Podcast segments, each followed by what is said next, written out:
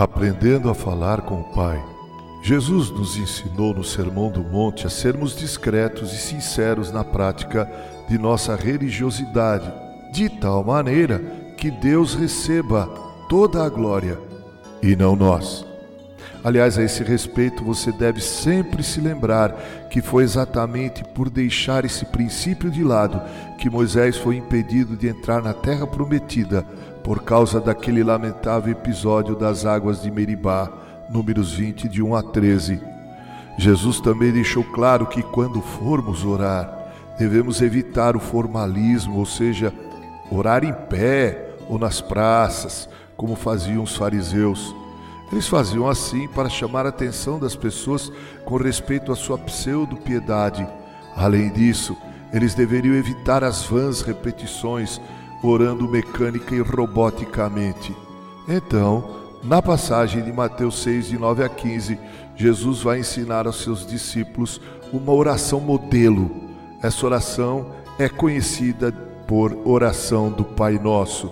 Jesus diz assim: abre aspas, Portanto, vós orareis assim: Pai nosso que estás nos céus, santificado seja o teu nome, venha o teu reino, faça-se a tua vontade, assim na terra como no céu.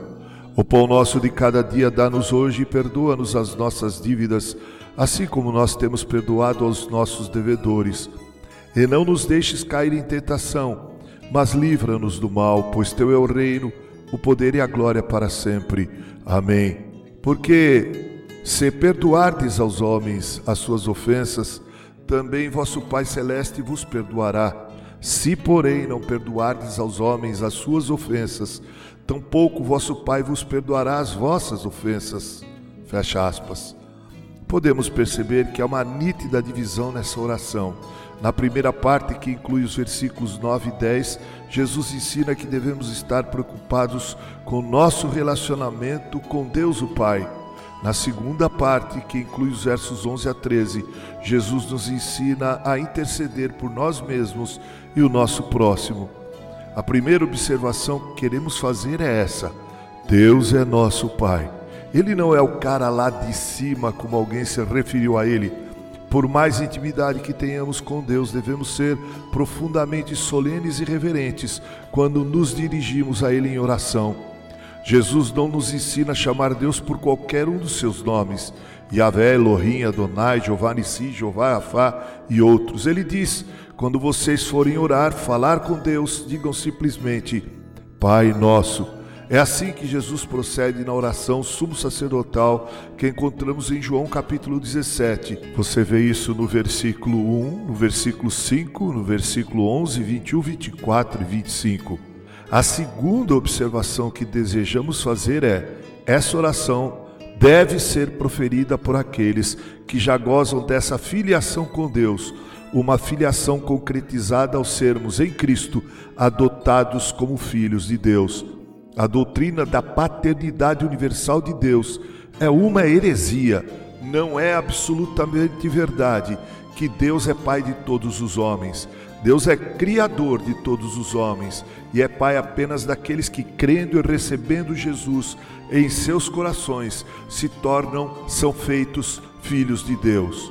Foi isso que João disse quando escreveu: Veio para o que era seu e os seus não o receberam, mas a todos quantos o receberam, deu-lhes o poder de serem feitos filhos de Deus, a saber, os que creem no seu nome, os quais não nasceram do sangue, nem da vontade da carne, nem da vontade do homem, mas de Deus. João 1, versículo 11 ao versículo 13.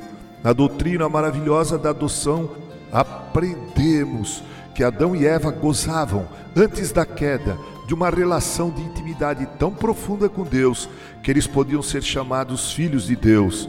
Esse privilégio foi perdido com a queda. Todos que passaram a nascer depois do primeiro casal, descendentes de Adão e Eva, nasceram apenas como criaturas de Deus. Somente aqueles que creem e recebem o Filho de Deus em seus corações são feitos igualmente filhos de Deus, são adotados como filhos de Deus, sendo Jesus o irmão mais velho A terceira observação que desejamos fazer com respeito a essa cláusula é essa declarada pelo apóstolo Paulo: Porque não recebestes o espírito de escravidão para viveres outra vez atemorizados, mas recebestes o espírito de adoção baseados no qual clamamos: Abba, Pai. O próprio Espírito testifica com o nosso espírito que somos filhos de Deus. Ora, se somos filhos, somos também herdeiros, herdeiros de Deus e co-herdeiros com Cristo. Se com Ele sofremos, também com Ele seremos glorificados. Romanos 8, do versículo 15 ao versículo 17. Que grande privilégio é esse! Deus é nosso Pai, o Deus Criador do céu e da terra e de tudo quanto neles há, aquele que tem tudo em Suas mãos, que controla todos os eventos da história, que é perfeito e majestoso, glorioso e todo santo, consumador glorioso de todas as coisas, é nosso Pai celestial, é o Pai que está no céu. Orar é falar com o Pai. Ele sempre nos ouve, porque somos levados à Sua presença pelas mãos do nosso maravilhoso Redentor. Ele atende nossos rogos de acordo com seus decretos que são santos e perfeitos. Podemos descansar e esperar sempre com fé nele. Que assim Deus nos abençoe. Com carinho, Reverendo Mauro Sergio Aiello.